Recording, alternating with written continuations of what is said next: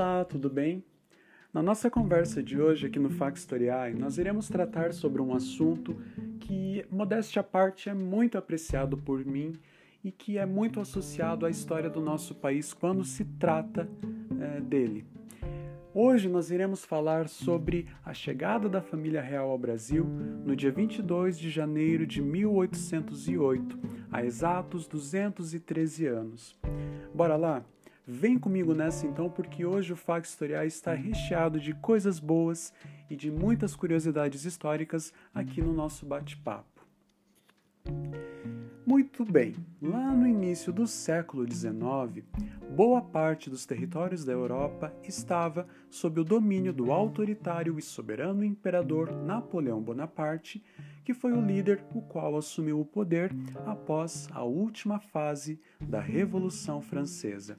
Só para refrescar um pouquinho a memória, a Revolução Francesa vai ser caracterizada como um dos eventos revolucionários mais intensos e marcantes de toda a história da humanidade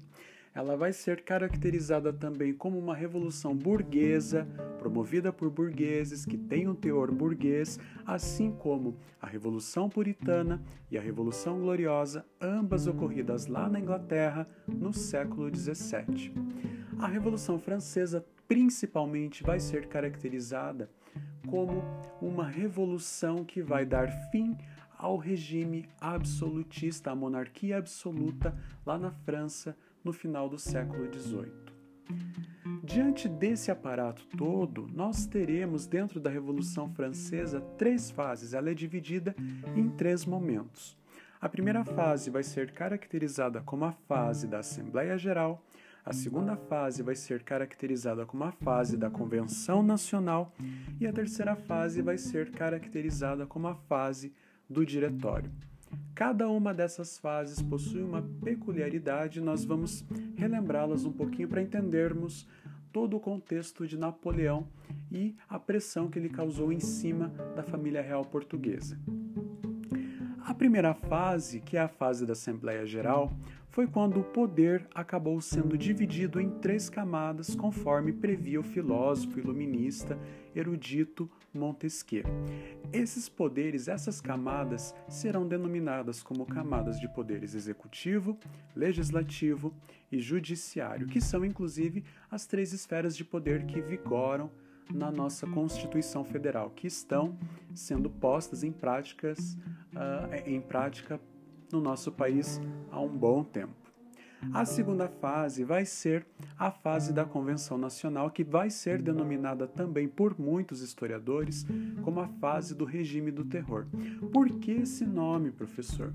Pelo simples fato de que essa fase foi a fase mais sangrenta, mais violenta, mais intensa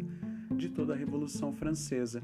porque com a ascensão dos jacobinos ao poder, muitas pessoas acabaram morrendo guilhotinadas nesse período. É nessa fase, entre esse período, que alguns membros da corte francesa e da própria família real uh, serão guilhotinados, como o rei, né, o Delfim da França, o Luís XVI,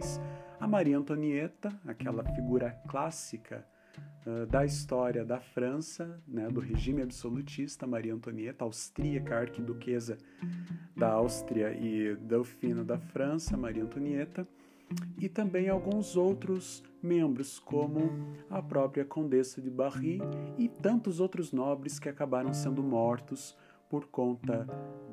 desse período do regime do terror jacobino. Só que não só os membros da família real ou da corte francesa serão mortos, como também o próprio líder dos jacobinos, Robespierre, será é, guilhotinado. Isso aconteceu porque essa fase foi tão violenta que nem os próprios jacobinos aguentaram tanta matança, tanta morte, tanto sangue derramado nesse contexto. E por fim, teremos a fase do diretório, que é a fase que denomina e que determina quando os girondinos retomam o poder, voltam ao poder mesmo quando eles retornam uh, e quando eles passam o poder a partir da figura de Napoleão Bonaparte, que vai sofrer uma considerável ascensão pela sua alta influência militar. Assim, sedento por poder e já consolidado como um líder soberano dentro do continente europeu, Napoleão vai estabelecer o bloqueio continental, que nada mais foi do que uma proibição dos países europeus de manterem qualquer relação comercial ou amigável com a Inglaterra, que era o principal rival da França, sob pena de invasão e punição ao país que descumprisse a sua determinação, o seu tratado decretado como bloqueio continental contra a Inglaterra. No entanto, apesar das ameaças e das pressões causadas pelo próprio Napoleão, e antes mesmo até da era napoleônica ser instaurada no continente europeu,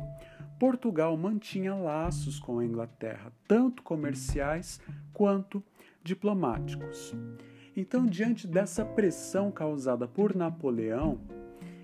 Portugal se encontrou entre a cruz e a espada, porque, de certo modo, a Inglaterra também causava em Portugal algumas pressões, causava ali um certo medo, um temor no país ibérico.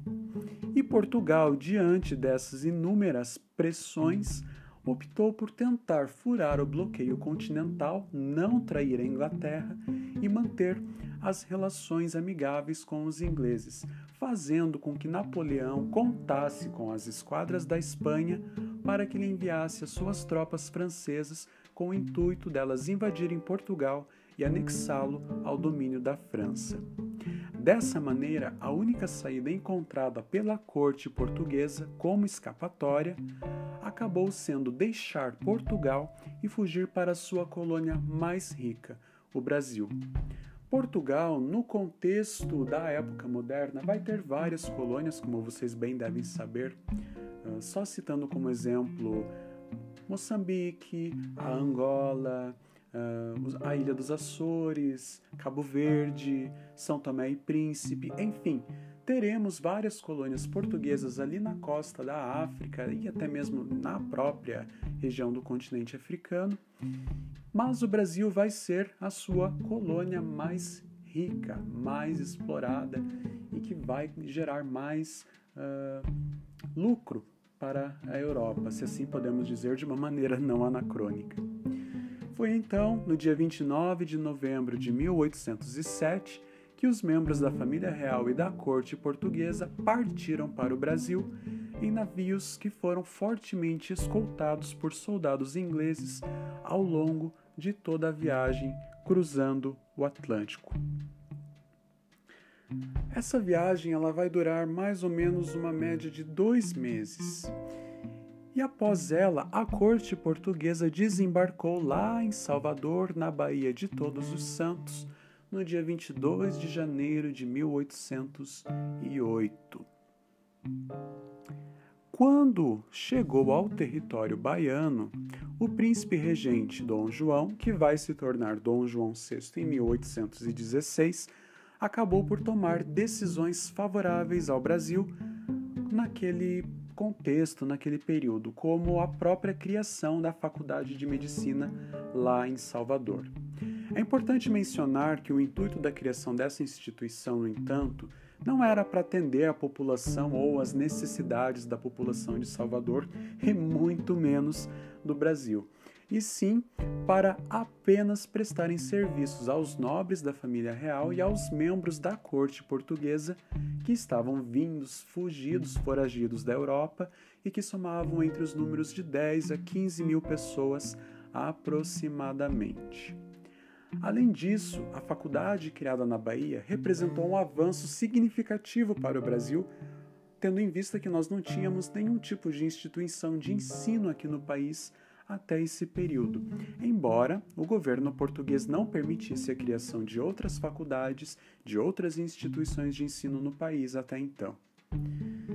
Apesar disso, dessa proibição de elevação de instituições no nosso país, o documento que muito contribuiu para a economia brasileira com a chegada da corte portuguesa e que de fato rompeu com o pacto colonial se baseou na Carta de Abertura dos Portos às Nações Amigas. Com essa medida da Carta de Abertura dos Portos das Nações Amigas, o Brasil, que até então tinha o comércio limitado unicamente aos portugueses, passou a poder estabelecer o livre comércio com outras nações, sobretudo com a Inglaterra, a qual Portugal devia tantos favores e prestações de serviços.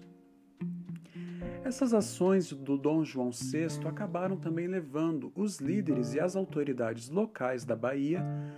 a pedirem a sua definitiva permanência na província da Bahia, propondo-lhe inclusive a construção de um palácio como sede para a corte portuguesa. Entretanto, Dom João alegava que a Bahia poderia ser alvo de maior vulnerabilidade a um ataque francês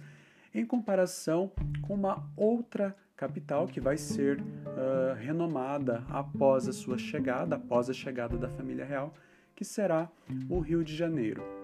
Assim, Dom João e toda a sua comitiva composta pela corte portuguesa embarcaram rumo ao Rio de Janeiro para se instalar.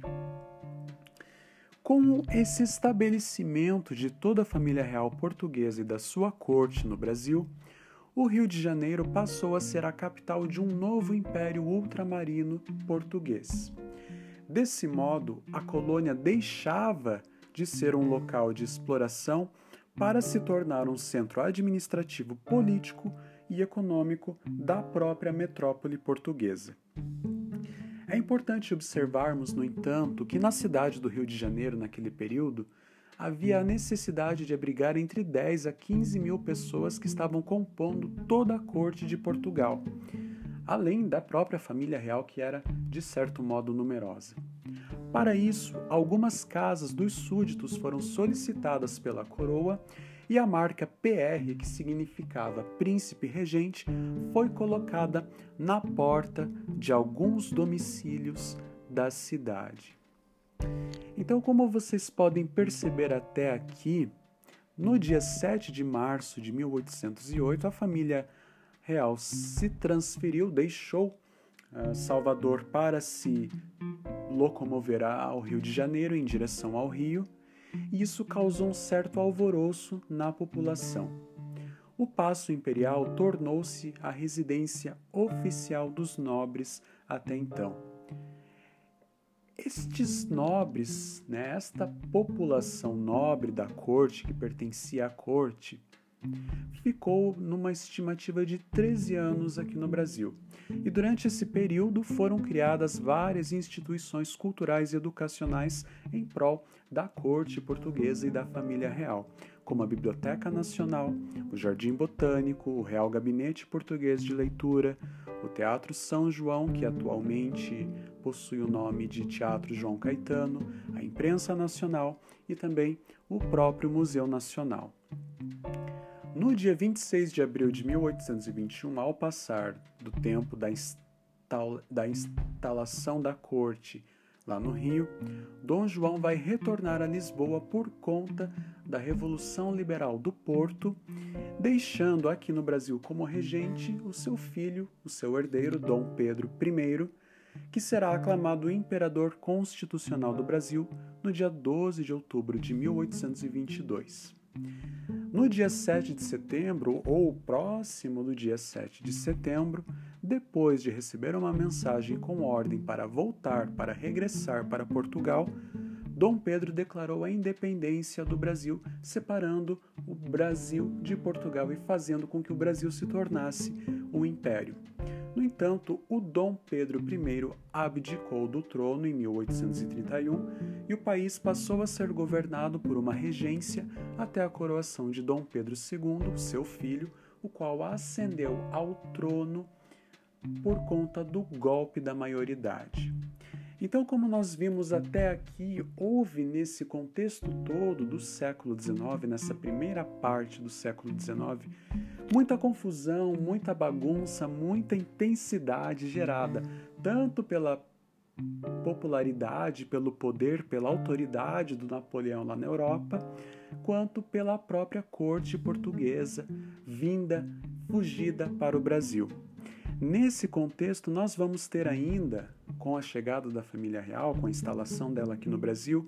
a Revolução Pernambucana e também, como eu já mencionei, a Revolução Liberal do Porto. Esses conflitos, eles foram gerados porque houve uma certa, como que eu posso dizer, uh, regalia, né? várias regalias que foram seguidas pela elevação dos impostos para o financiamento dos conflitos em que o Dom João VI havia se envolvido, né? E ao mesmo tempo nós observamos que os comerciantes portugueses, no caso da Revolução Pernambucana, foram notadamente beneficiados com essas regalias, com esses privilégios que ampliavam os lucros da chamada nobreza de terra. E no caso da Revolução Liberal do Porto, nada mais foi, ela nada mais foi do que um evento que ocorreu lá na cidade do Porto, no sul de Portugal, por meio de várias reivindicações, manifestações geradas por integrantes que exigiam a promulgação de uma Constituição e a volta da corte portuguesa que se encontrava no Brasil. Com a derrota de Napoleão na Batalha de Waterloo, o general francês que havia tomado Portugal não representava mais uma ameaça para a Europa, e durante o Congresso de Viena, os representantes dos governos europeus uh, se recusavam a acatar os pedidos dos embaixadores portugueses pelo simples fato de Dom João e de toda a sua comitiva estar fora do continente europeu, estarem fora eh, lá da Europa, do velho continente. Então, como vocês podem perceber, nós tivemos muita turbulência nesse contexto e foi de fato um período cheio de emoções, de intensidades e de provocações uh, causados nesse período da história do nosso país e que transformou de fato a história do nosso país. O país que antes era uma colônia, que era visto como alvo de exploração para Portugal para enriquecer a metrópole, se tornou subitamente a sede do governo uh, português, da coroa portuguesa, que depois vai ser transformado, né, vai se configurar como um império brasileiro, um império independente de Portugal e que vai ter muitas revoltas, rebeliões, insatisfações. Vai ser um período muito fortemente marcado pela escravidão e vai ser um período muito intenso e notório dentro da historiografia brasileira. Bem, este foi o nosso bate-papo de hoje aqui no Factoriai. Eu espero que você tenha gostado. Compartilhe com seus amigos, compartilhe nas redes sociais, por gentileza. Faça história. Factoriais significa fazer história. E eu peço que você, querido ouvinte, querido ouvinte, faça essa história junto comigo, levando esses podcasts, estas histórias, estes eventos marcantes da história da humanidade para outras pessoas. Eu agradeço muito a sua participação, a sua paciência, o seu tempo prestado aqui comigo e até mais.